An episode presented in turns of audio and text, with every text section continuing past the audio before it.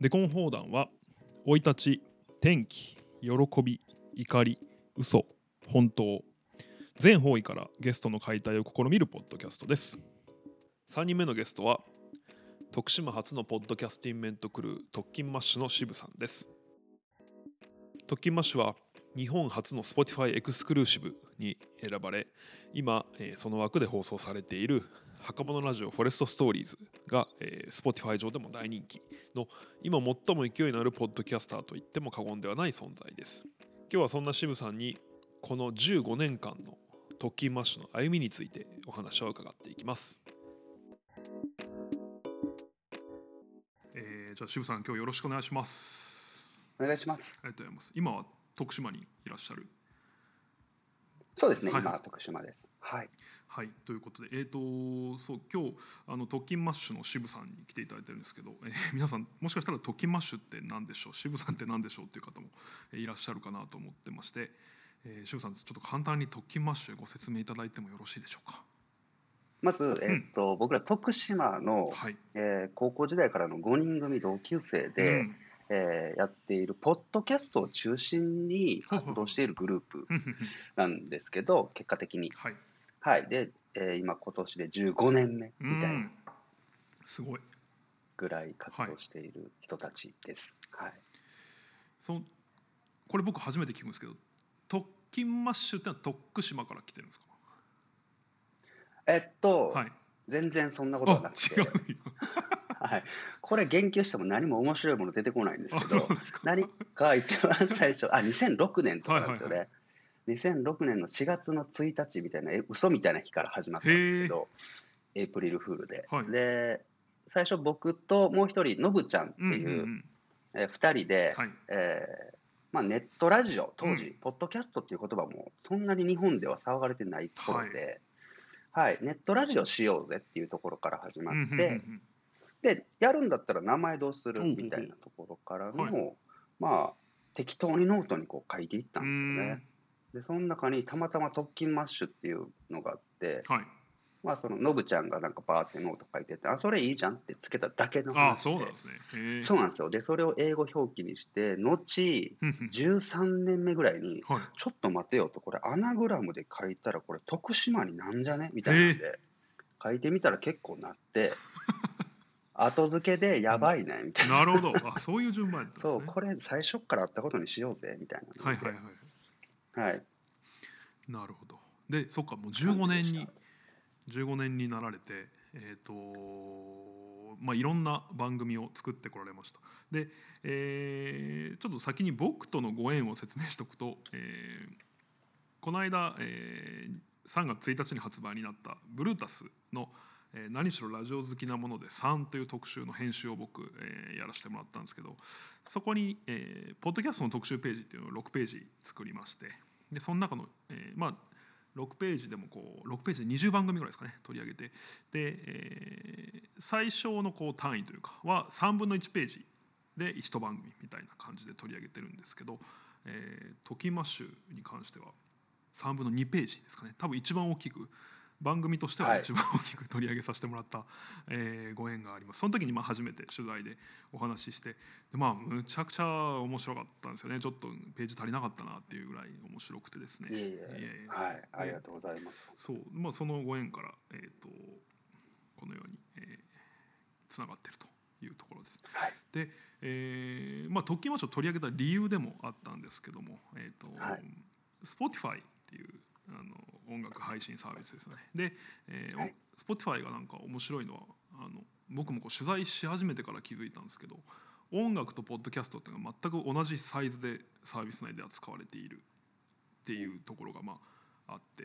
で、えーなんかもうどっちも区別せず、えー表示されるんですよね、まあ、あこれはまあたくさん聞けば聞くほどもちろんそうなるんですけどこうどんどん AI が学習していくんで。で、えーはつまりポ Spotify はめちゃくちゃポッドキャストに力を入れていて。で、うん。えーこの間これは発表されたのは1月でしたっけ？えっと2月あ2月。あ1日スタートだったんで1あでもそうですね。1月はいはい29日とかでしたね。そうですね。はいに、えー、と実は日本初の Spotify エクスクルーシブという、えー要は独占配信ですねエクスクルーシブはい。えーにうん。なる、えーその要はサククリエイターをサポートするプログラムっていうのが始まりましてで日本で最初に選ばれたのがこう3つのこうクリエイターたち。3組のクリエイター。で、えーはい。そのうちの1つがトキマッシュだったっていう、えーそうですね。そう僕だからしなんか良かったそのあのあと取材申し込んでたらまたなんかいやらしいじゃないですか。うんどういうことですか？いやなんかそのこうなんか目立ち始めたからこんなんも来るなみたいな感じになるかなと思ったんですけど、そうそう。あのたまたまあそっか。え？そう。取材のはい。ご依頼いただいたんで全然その手前でしたそうですそうです。あのあそうだったんですね。そうそうあるも時間軸僕全然分かっい。いてない。まあこう ある方に確かに。そうそう Spotify のこうし、ねちょっとすごい詳しい方がいらあ Spotify じゃないわ。ポッドキャストに詳しい方がいらっしゃったんでその人にちょっといろいろはい。聞かせてもらった時に、まあちょっと「ときましはダメですよ。今井さん知らなきゃ」っていうふうに言われて。で、まあ、聞いてすごい面白かったし活動内容も面白かったんで、そう。僕らそうだから編集者ってああいう時ね結構ねこうあよかったって思うんですよ。ああなるほどなるほど。例えば、はいはいはい。ある小説家さんにずっとこう、うん。話聞きたいななんかこの連載枠でインタビューしたいなって思ってたとしてなんか思ってたのにたまたまこう、まあ、サボってたりとかいろんな理由でこう、オファーのタイミングがなんかその人のに大きい発表があった直後とかになっちゃうことがあるんですよね。うんうんうんうんそうそういやもう違うのにっていう。そうそうそう。映像化決定とかアニメ化決定はいとか、はいはいでそうするとそのなんかもう全部言葉が弱くなるんですよ。そのずっと好きでとか。ああなるほど。いやめちゃくちゃわかりますね。そうそう。だからですよね、うん、あのうん。まあもちろんだからもう思い立ったらすぐ連絡した方がいいんですけど、うん。あのそういう意味であのときましてはギリだったなっていう。確かにそうですね。思い出しました。えっと今井さんから、はい。えっとツイッターの DM を使ってうんうん。ご連絡いただいて、はい。でブルータスにぜひ、はい。あの掲載したくてっていうところであもうそんなもんこちらこそよろしくお願いしますみたいな感じで、はい。っていう感じでしたよね。そうですそうです。そうだそうだ。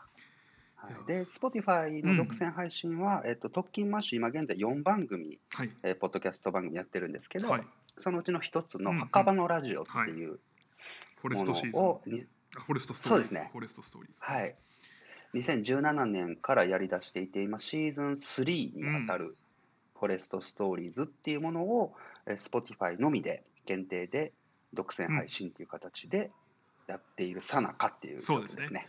で、はい。後の3番組も、えーこれは別にその Spotify 独占配信ではないんですけど、まあ、今んとこ Spotify だけで聴けるようにされてるっていうそうなんですよ。ね。だからね、はい。本当これタイミングの妙ほでう、あの先ほどの今井さんの話じゃないんですけど、はい。これ Spotify 独占配信っていう契約が決まって、うん。で Spotify が、えークリエイターサポートプログラムっていうものを、はい。ね、今年の2021年2月からスターうんうんうんトした中の3番組の一つに抜擢はい。いただいて、はい。うん、で袴のラジオがスタートしたんですけど、うん。それとうんはうん別に もっと手前に、はい。あの実ははい。僕ら Spotify だけでうん。やろうっていうことを決めていて、ね。あこれちょっと順序もっとちゃんとしましょうね。えっと僕らトッキンマッシュっていうのははい。あの一度昨年2020年のうん。7月に活動休止を宣言して、ですよね。はい。そうなんですよ。えっと一旦すべてのポッドキャスト配信をやめちゃったっていう出来事があって、はい。でまあその経緯もいくらでも喋ってしまうんですけど、それは置いといて、はい。でその活動休止中に、じゃあうん。次スタートするとき、どんなスタート、再スタート切ろうかなみたいな話をしていた中で、ちょっと僕が、はい。えっと、独断で、うんうん。今後は多分 Spotify 一択で僕らプラットフォーム構えてやっていこう。はい。って決めたタイミングで Spotify さんから、うん。えーコンタクトいただいて、はいはい。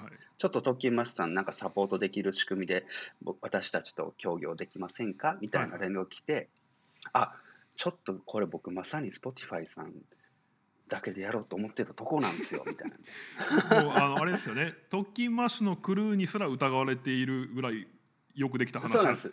そうそうそうそうなんですよ。だから向こうとしても「あそうなんですね」うん。みたいな。タイミングばっちりでしたね。みたいな感じで、はい。っていう流れだったんですけどうんうんうんん。はい。そこのエクスクルーシブっていうのは、えー、と要はちょっと制作費をこうサポちょちょっとっていうかまあ Spotify さんがサポートしてくれてでその分うちだけで流してねみたいな。僕の解釈だとそうなんですけど大体そういう感じなんですかね？えっと、そうですね、うんうん。あの、Spotify、エクスクルーシブというか、Spotify オリジナルっていうのが一つあるのと、あとは Spotify 独占配信っていうこの2つがあって、なんか、えっと、日本初って僕ら歌わせてもらえてるんですけど、えー海外ではうん。その2つ全然もう走ってるっぽくて、たくさんポッドキャスト、Spotify が制作費を支払って、クリエイターに作ってもらってる番組みたいなのがあるらしいんですけど、日本ではたまたま Spotify 独占配信っていう枠がなかったらしいんですよね。うんうんうんで、この Spotify オリジナルと Spotify 独占配信って何が違うの？うん。みたいな話になっちゃうんですけど、はい。これ、僕が語るより Spotify の方が喋るべき だとも思うんですけど、ね。まあ、えっと、なんでしょうね、えっと、うん。もう IP の話で、結局、知的所有権どっちにあるの？うん。みたいなところみたいで、えっと、オリジナルってつくものになると、Spotify が言葉の通り、オリジナルで番組を作ってもらってますよはい。っていう形になるらしいんですよね、契約上。で、一方で、ハッカバのラジオって、あの自分で言うのもおこがましいんですけれども、あのアップルの総合ランクで1位になったりとか、はい。結構人気を博してびっくりしてるんですよ、僕らも。で、もうテンプレートとして出来上がっていって、うん。で、白馬のラジオっていうのは僕と、僕、渋ちゃんと、えーのぶちゃん、はい。この2人が、えー行き場のない話を30分間、毎回毎回、何々談義とつけて、はいえーどこにも持っていきようのない、うん行き場のない談義をしているというパッケージなんですよね。はいで、それを煩悩の数だけ吐吐き出す。うんうんつまりは108回うん完結型ポッドキャスト番組っていうもので作っていたんですね。はいで、そうなってくると、うんもうこれって出来上がっているじゃないですか。はいで、その出来上がっているものをじゃあオリジナルでってするわけにはいかない事情がまあいろいろあってでも今後、もう何か他でパッケージとして出来上がっている作品を Spotify としてやりたいよねっていう案件ってきっと発生する時に、じゃあどうしようってなった時便利だったのが、えー、Spotify 独占配信という言葉というか枠だったみたいで、はいはいはいはいでたまたま日本にはそれがまだ走っていなくて、はい。ちょっとトッキマシさんを そのモデルケースじゃないですけど、うん。あの使わせていただくような形になりますけど、あの独占配信としていかがですか？っていう話が来たので、はいはいはい。あもうぜひぜひっていう形で、墓場のラジオ、フォレストストーリーズとしてそうですよね。やっているとはい。いう流れです。はい。いやこれねそのデコン砲弾を聞いてる人で墓場のラジオ聞いたことない人なんて大丈夫なのかって僕は思うんですけど。まあそういう人がいると仮定してですね。えっ、といやほらいっぱいいるでしょ。いえいえ、はいその本当にね面白いです。面白いしもうなんか毎回僕は聞けば聞くほどですねこう完成度の高さというかあの感心してしまうんですけど その音の入りあ方とかいやなんかやっぱそのああのイントロを聞くともうやっぱちょっとワクワクするようになっちゃってるんですよね。ーいやーもそうう。めちゃくちゃ嬉しい。僕結構好きなラジオってこう向上があるんですよ。あの、はいはい。うんとまあ、今やっぱ出てるものだとその神田伯山の、はい。えーさんの、えーと問わず語りの神田伯山っていうラジオの場合は、えー、と子供の頃私にとってラジオは大人の本音が聞ける場所でした、今ではネットで本音が溢れていますが人に届く本音言葉を尽くした本音が聞けるのは私にとってラジオだけだったと思っております。から始まるんですけど。そうそう。箱のラジオもねその壊れたラジオのつまみをっていうそのぜひ聞いてほしいでそうなんですすよ。壊れたラジオのつまみを回すと、たまたま波長があったのか、何かが聞こえる夜がある。っていう形で始まるんですよね。そう。なんですよね。でこれの終わりもそうアウトロも同じく素晴らしいしとあー確かにそうですね。んそう、はいなんかあとその尺とか、えーと話のうん話題の練られ方とかですね。本当に。あとなんかもちろんなんだろうな2人とも話がうまいですけどやっぱ2人とも相づちもうまいんですよねああ、そうなんですね。そうやっぱ邪魔してない。邪魔してないなんかこれはでもうんなんかももうなんでしょうね僕とか全然まだ本当その辺下手だなと思うしこの間もそれこそあのブルータスの編集長の西田さんとかにこう「お前はうんうん言い過ぎだ」みたいなこと言われたんですけど それはそのなもうちょっと僕、うんうん言いにくくなるじゃないですか。いやいやいやいやあのこっから先。いやでもそれは僕ら2人ならそうなって仕方ないと思っていてただ渋さんとノブさんの場合はやっぱりもうその、えー、と例えばちょっとどっちかが黙ってもあこのあとこいつなんかあるなっていうのが多分その信頼関係があるかまあもちろん編集もされてると思うんですけど信頼関係がある。ああ、でもそうですね。いや、うん。でもそれはもう本当に、あの、うん。僕ら出会ったのが中学校、高校みたいな、そんな話のノリなので、うんだからもう人生の半分以上一緒にいる、うん。いわばもう腐れみたいな同級生、ううん。んなんですよね、僕とノブちゃ。うん。ん特訓マッシュのメンバー5人全員なんですけど、だからその、なんでしょうね、そこら辺はもう無自覚的にきっと意思疎通というか、もう喋り慣れてしまっているんでしょうね。うん。ではあると思います。だからその墓場のラジオだから、こういう相づちの計算をしてるぞとかでは全然なくて普段の居酒屋の呼吸っていうのがあれなので、それはもう運が良かったなとしか言いようがなくて。そうそう。いやでもやっぱそれが心地い。いんですよね、なんか、うん、めっちゃ聞きやすいし。ね。そうそう。いや、嬉しい。いやいやそうだからぜひ。えっとおううん。いや、トキマッシュ結構本当にたくさん挫折を繰り返してですね。はいはい。あの、そうなんですよね。ポッドキャストっていうものがね、うん。今どんどんなんかやっぱり音声メディアとかはい。ね、バブルが来ているとか、それこそクラブハウスみたいなものとか、うん。一般の方にもそのこ音で耳で聞くメディアっていうものが今すごく取り沙汰されてるよね、みたいな空気がね今どんどんこう増長しているとは思うんですけど、うんうん。そうなるもっと手前もっと前段階から僕らはポッドキャストをやっていて、はい。全然こんな空気じゃなかったんですよ。2010年とか。開口的な話をしてもしょうがないんですけど、まあ、だってちょっと挟みますけどえっ、とねラジオ特集作るときに過去のブルータスをうん。読み返すわけ、その同じ特集をやった時のその先人たちの,、うんあのものを読み返したんですけどその中にやっぱりその最初にラジオ特集したのは、えっと2009年なんですね。はい、でその時にその Spotify にあ Spotify じゃないわ、えっと、ポッドキャストについても触れてるんですようんあの紙面でね。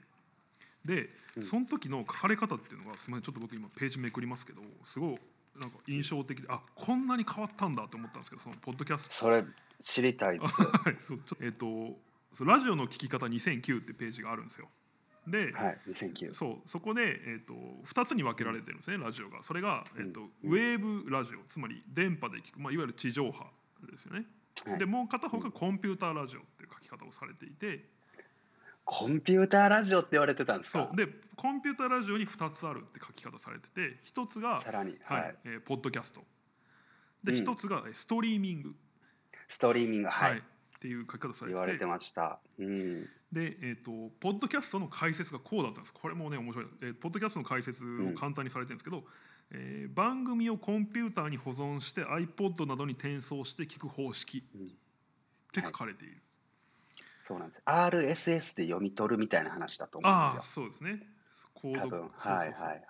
で、えー、と特徴は番組をダウンロードして持ち出せることだと、うんで、えー、とあこれは、えー、とメリットです。強み。で弱みは、うん。はい。聞きたい番組全体を聞けることは少ない。って書いてあるえそれどういうことだろう？これはつまり、えー、と当時うん。のその、えーとまあ、ブルータスが捉えたポッドキャストっていうのは地上波のものをこう一部切り取ってああ、そうか。そうそうそうはい、はい、はい。えー、と捉えあのなまあ例えばクリームシチューとかそれされてたのかな？そうですね、そう2009年頃、まあ、いわゆるその日本放送の「オールナイトニッポン」とか、もうああいったタイ日本放送早かったんですよね、うん。ポッドキャストに。いち早く確かキー局の中でもやってたと思うんですけど、オールナイトニッポン、人気番組のアフタートークじゃないですけど、ちょっと一部分をポッドキャストで切り出して、で、ポッドキャストで告知をしているみたいな媒体に移ってたんですよ。その経路が強くて、だからでしょうね、そういうことだ。そうですね。多分今ちょっとテレビ番組の一部切り出しが YouTube に流れてるみたいな感じですよね。あこそうです公式に。ねその、はいはい。うん、それに近かったのかな。で、えっと僕らみたいなそのオリジナルで番組を持つっていうのが今やもうポッドキャストというか、そうですよね。もう当たり前というか、もうそれに違和感すらないうんん。ですけど、当時は少なくてまだまだ本当に、うん。そのオリジナルで素人というか、はい。アマチュアというか、みたいな人たちが番組を作っているっていう状況は珍しくて、うん。でやっぱり取り上げられるのは芸人さんだったりそういうキー局から切り出された番組だったりっていうのが主だっているっていう空気感がポッドキャストだったんですよ、うん。当時の。はい、でそこから2010年になり何が出てきたかというとスマートフォンですよね。はいはい。スマートフォンが出てきて圧倒的にあのもうすごいパラダイムシフト的なことが起きて、おーはい。きっと。はい。で、ポッドキャストの何か定義みたいなものも抜本的に変わうり、ん。持ち出せるとかいう概念がもそうなくなっていくじゃないですか、はいはいはスマートフォンで。うん。うん、で、えー今現在に至ってるんですよね。うんうんそうそうそう、そうなんですよ。だから、えっと、古参の方というかね、もうはいはい。その当時から、ポッドキャストを、ポッドキャスティングと呼ばれていた頃からやっている方たちとかは、RSS フィードを読み取るこものがポッドキャスターだろうみおたいな、おなるほど。はいあって、間違ってはいない。んですけど、はい。はい今ってもう、ポッドキャストという定義ってもうめちゃくちゃバリエーション豊かになってるじゃはないいですか。はいそうですね。だから、その気持ち超わかるんですけど、僕もその時代からやってるので。でももうそれって違うよねというか、うん。定義ってもう、うん、やってる人たちっていうか、所詮はその文化がどんどん成熟していく過程で、うんその文化に息づいて変化していくものなんで、うん。うんみたいなことを思ってるんですけど、何の話してましたっけ？えっとえーっと、2010年、挫挫折、そう そうそう。で、はい。えーそのスマートフォンが変化していくとともに、はい。みんなの聞き方みたいなものも変わっていき、ポッドキャストの需要っていうのも膨らみ、一度、2010年ぐらいで、これ、あの多くのメディアでも多分書かれてるんですけど、ポッドキャストが跳ねそうになった瞬間があったんですよ、日本で。なんかポッドキャストって面白いのあるよねみたいな、ふわってしたのがうん。うんうん2010年あたりなんですよね。へまあ、つまりはスマートフォンのはいはいはい。が出てきて、ラジオってこんな聞き方あるじゃんみたいになったんですけど、結局そこで跳ね切らずにー終わっちゃって、今、第2波みたいに言われてるんですけど、2016年あたりからのこのグググって上がりを。で、そのあたりで、アップル、うん。当時、アップルポッドキャストはいぐらいだったんですよね、プラットフォーム、ポッドキャストが聞けるものって言えばみたいな。でも、ランキングっていうのがあって、今もあるんですけど、そこで、ランキングが活発になっていき、えー聞く人が増えるイコール、やっぱやる人も増える、ポッドキャスト番組を配信する人も増える中で、えー素人さんというか、アマチュアというか、そういったオリジナルのポッドキャストがどんどん増えていって、はい。結構プロじゃなくても、ランキング上位を締め出すみたいな時代があったんですよね。うん出来出したわけです。で、そんな中で、トキンマッシュも、僕らがやっていた番組も、えーランキングには入るんですけど、でも、しばらくすると、結構露出の機会を奪われるほどに僕らが人気がないというか、なんて言うんでしょうね、人が増えるので、やっぱり。それに伴って、まあ、なかなかうまくいかないなみたいな時期があったんですよね。え人が増えるというのは、えー、とポッドキャスト自体が盛り上がってるから、えーたくさんの人が例えばアップルポッドキャストに来るようになってはい。あ、えーあはい。配信者が増えて。ああそっちか、はいはいはい、配信者がライバルが増えたってことです。なるほどなるほど。そうですね、はいはい。わかりやすく言うとライバルが増えて、うんうんうん。あのうん、やっぱ僕らよりも聞かれてる番組がどんどん増えていってみたいな、もう当たり前の過程なんですけど、それでもめっちゃ悔しいですよね そうなんですよね、なんか悔しいなと思いながら、うん。もう試行錯誤を繰り返して、で、2016年、7年ぐらいで、えー、ハッカバのラジオを始めることになるんですけどお、えーその段階で、渋ちゃん、のぶちゃんでやっていた番組、あ、ごめんなさい、えっと、渋ちゃん、のぶちゃんで墓場のラジオを始めるんですけど、その手前にやってたのって、実はー、はい。渋ちゃん、けんちゃんっていう、はい、2人だったんですね。それも TOCINMASH のメンバー、はい。同級生なんですけど、今、月曜 TOCINMASH っていう番組をやっている2人が、えー2010年から2016年ぐらいまでずっとやっていたんですけど、で、そのケンちゃんって子がですね、えー仕事の都合で転勤になって、そうだったんですね。もう物理的に収録ができないっていほう。う状況が起きたんですよ。はいはいはい。それが2017年とかで。はいはいはい。うん、であ、ポッドキャストやりたいけどもできなくなったなと思って、で、特勤マッシュ、まあね、それなりに言っても聞く人はうん。いてくれてる中で、全くやめるのはどうしようっていうところで、その間、ずっと、えーこれすごい説明しだすと超長くなっちゃう。んですよ然いいです。めっちゃ聞きたいねですけどはい。えーそう、渋ちゃん、のぶちゃんで始めたんですけど、うん初めてすぐ2年ぐらい経って、のぶちゃんが引きこもりになられるんですよね。えー、そっかそっかあなんかそれ、はいそう僕ね正直ねそのやっぱこの長大なあの大河ドラマを全部は聞けてないんですよ それはそうですよね。そうそうそうでなんですよ。だからそうのんたまにそれこそねそのあでもそういう意味でハードルの低い番組だしあの多分それ意識されて多分あのこうなんだろう昔のネタとかそんな引っ張らないようにされてるとは思うんですけどやっぱ節々にそのなんか、なんかそのいろいろのそうなんか引きこもりがなとかなんか。ああそうですそうそうねそうなんですよ、うん、あとその手術されたこととか、そうなんですよね。そうそうそう。ケンちゃんがね。そうそうそう。あの特権マッシュって、はい。あのポッドキャストを中心に活動しているグループですって言ったんですけど、はい。もうポッドキャストいわばラジオですよね、はい。ラジオ憧れで僕ら始まったんですけどもう人ライフワークになっちゃってて、うんうん僕らの人生の出来事を根こそぎ番組に入れちゃってるんですよね。ああなるほどそうかじゃあ。起きた出来事みたいなものを。でそれがもう今や15年になってるからもうもう古くから聞いてくれてる人はうん。もう全部知ってくれてるんですけど、もう最近聞き始めてくれた方とかは、はその昔のこの歴史みたいなものは全く知らない人もいるっていう状況が生まれていて。でまあかいつまんで話すと、はいはいえー渋ちゃんのぶちゃんでラジオを始めました「特勤マッシュ」みたいなものを、それはケンちゃん転勤のためっていうこと？あえごめんなさい、はい。えっとね、はい。2006年かあらです、6ね、年2006年から始めて、そうなんですよ、ね、2008年ではい。一度注目されちゃうんですよ、僕らが。えっとね、それこそ、いつもここからとか、雨上がり決死隊みたいな、なんか芸人さんのポッドキャストの中に混じって僕らが出ちゃって、でそれで、そんなことやってるつもりじゃなかったみたいな、こんなリスナーさん増えることやりたくないみたいなね、のぶちゃんが当時、引きこもられて、えそれきっかけなんですか？それきっかけで、ケンちゃんっていう子を呼び出してきて、へえそうなんですよ。ポッときまして何度かね終わっちゃうみたいなえ危機が引きこもられてっていうのは要はちょっと俺もう出たないわって言い出されたってことですえーっと言い出される手前にもう連絡がつかなくなるんですか、すごい。そんな 電話長い付き合いなのに。て。へそうなんですよ。でそれ仕方仕方ないからケンちゃんと2人でやっていて、えはい。で2016年まで頑張ったんですけど、えーコーチに転勤になる。なるほど。でもこれはどうしようもうないね、っん。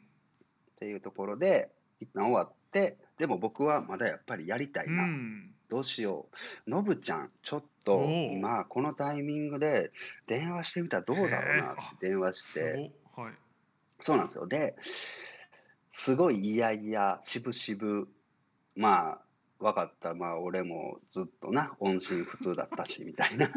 えでもその まあまあ、やってみるわ、みたいな。えじゃあ8年ぐらい会ってなかったんですか？会ってなかったですね。いや、どうだったかな？でもそちょっとたまに連絡は取ってたかも。あーでも街で見かけるとかありそうじゃないですか、街で見かけるマジでありましたね。マジで見かけて、ケンちゃんに見かけたよっていう、はいはい、電話をしたりとかもしてて、同級生ちっちゃい町でね、うん。徳島県でうん、いるんで、で、まあ連絡してみて、今、もちろんケンちゃんと2人でポッドキャストやってるっていうのも知ってた中で、まあでも自分は別だなみたいな状況だったと思うんですけど、で、まあまあ、ちょっとやろうぜって言って、やりだしたのが墓場のラジオなんです。で、それが、えー特勤マッシュの歴史の中で最も当たってう、ん。ヒットして、うん。ポッドキャスト番組で。で、ジャパンポッドキャストアワードというね、はい。あのポッドキャストの祭典、これが2019年から始まって、今2回目、次3回目みたいな感じなんですけど、そこでもノミネートさしたりとか、えーあそれこそ先ほど言いました iTunes のランキングで総合1位になるとか、僕らがずっと夢に掲げていたようなことをどんどん墓場のラジオが成し遂げていって、すごいなと思って、これってできすぎてるんですけど、うん。どういうことかっていうと、2016年に一度終わったタイミングで僕が、はい。もう同じことしててもしょうがないなと思って、うんうんうんうん今現在、2017年の段階で、どういう番組を作れば、ポッドキャストで当たるのかっていうのをめちゃくちゃ研究したんですよ。もうそれは本当に先ほど今井さんが言ってくれたような尺の使い方だったり、あのエピソードごとの、うん、作られ方とかオープニングとかエンディングとかものすごく研究してランキング上位にあるものはどういったものになってるかとかあとは新規リスナーさんが入ってきやすいものそして固定し固定で聞かれやすいものとか、ってなったらオムニバスな形式なんだろうなとか、まあ、いっぱい研究してで墓場のラジオっていうものをパッケージを作ってやりだしたらそれがまあ面白いの当たって、うん。はい。で、トントン拍子で今、Spotify の独占配信まで、うん。墓場のラジオが手をつけた、ブルータスさんに。掲載されたのも墓場のラジオですから、そうですね。そうなんですよ。っていう状況ですね。すごい。でもなんかどうすごいですよ。いやなんか墓場のラジオがやっぱり僕今回もそのあ取材の時もそうだし今回も改めてそうですけどうんとそれこそブルータスとかに出るまではこう大きくメディアに取り上げられたりもしてないそうでよですすねね。。うん、でないですね。つまりネット上にそんなに情報ないんですよその音源以外の情報ってほとんど。はい。はい。はい。でもそんそれってどうやってそのリスナーが増えていったんですか？そのもうただただアップルポッドキャストのプラットフォーム内でどんどん上がっていったんですか？えーっと、それで言うと、まさにその通りで、はいえーやっぱり、えー今はいろんなプラットフォームが増えてきているので、うんうんうんうんポッドキャスト戦国時代のようなね、なんか様相を呈してますけど、そうですねそのえークリエイター側もプラットフォーム側も戦国時代ですよね今ね。あ、本当そうですよね。はい。もう GAFA 全部がポッドキャストやりだしてる状 況なんで、えーもう当時はやっぱり2016年、7年ぐらいのあたりっていうのは、このポッドキャストブームというか、音声コンテンツブームみたいなものがじわじわじわっと来るぞっていうあたりだったんで、やっぱりポッドキャストをみんな聞いていてう、んでそこのランキングとかおすすめに載るみたいなものが、えー分かりやすく露出を増やす一番いい機会だったんですよね。まあ、昔のオリコンみたいな感じですかね。あうん本当そうですね、今はいろんなパターンでうんありえるんですけど、当時っていうのはそこさほどなくて、やっぱりそこで1位に取るっていうのは重要で、で1位を取ったところで、あこんな番組1位になったんだ、あ一回聞いてみようかな、あこんなもんね、はいはいって聞かれなくなる。みたいなことも往々にしてあって、だからこその2回目聞きたくなるうん。番組ってどんなものだろう、あそれって先ほど長々と編集で切ってくれたはずなんですけど、特勤橋の歴史を 紐解いたようなものがないと、面白みがわからないような番組じゃダメなんだろうなとか。うん。例えば、まあ、わかりやすく言うと、渋ちゃんとかのぶちゃんのパーソナルな部分が見えなくても面白いっていう価値でないとダメだろうなとか、まあ、そういったものをバーッと作っていって、たまたま、ポッドキャストの1位を取れて、え、なんだこれってなって、で、きっとそれが聞いてくれて、新しいリスナーさんが一気に増えたんですよね。うん数で言うとね、5倍になったんですよ当時。はい、5倍になって分かりやすく。5倍増えて、で、そこから、え、じゃあこれやってる人たち何なの？あ、 TOCINMASH っていうの、えー、みたいな感じで、墓場のラジオを知って TOCINMASH を知ってくれるっていうっていう経路ができて、っていう感じですね。で、今現在、その、それこそ BRUTUS さんに取材いただいたことも、Spotify さんも全部そうですけど、 TOCINMASH がっていうよりはこの墓場のラジオっていうものが何かこう賑わせている人気だよねなんか目につくよねっていうところからのチャンネルで僕らを知ってくれてるってことが多くてってことですね。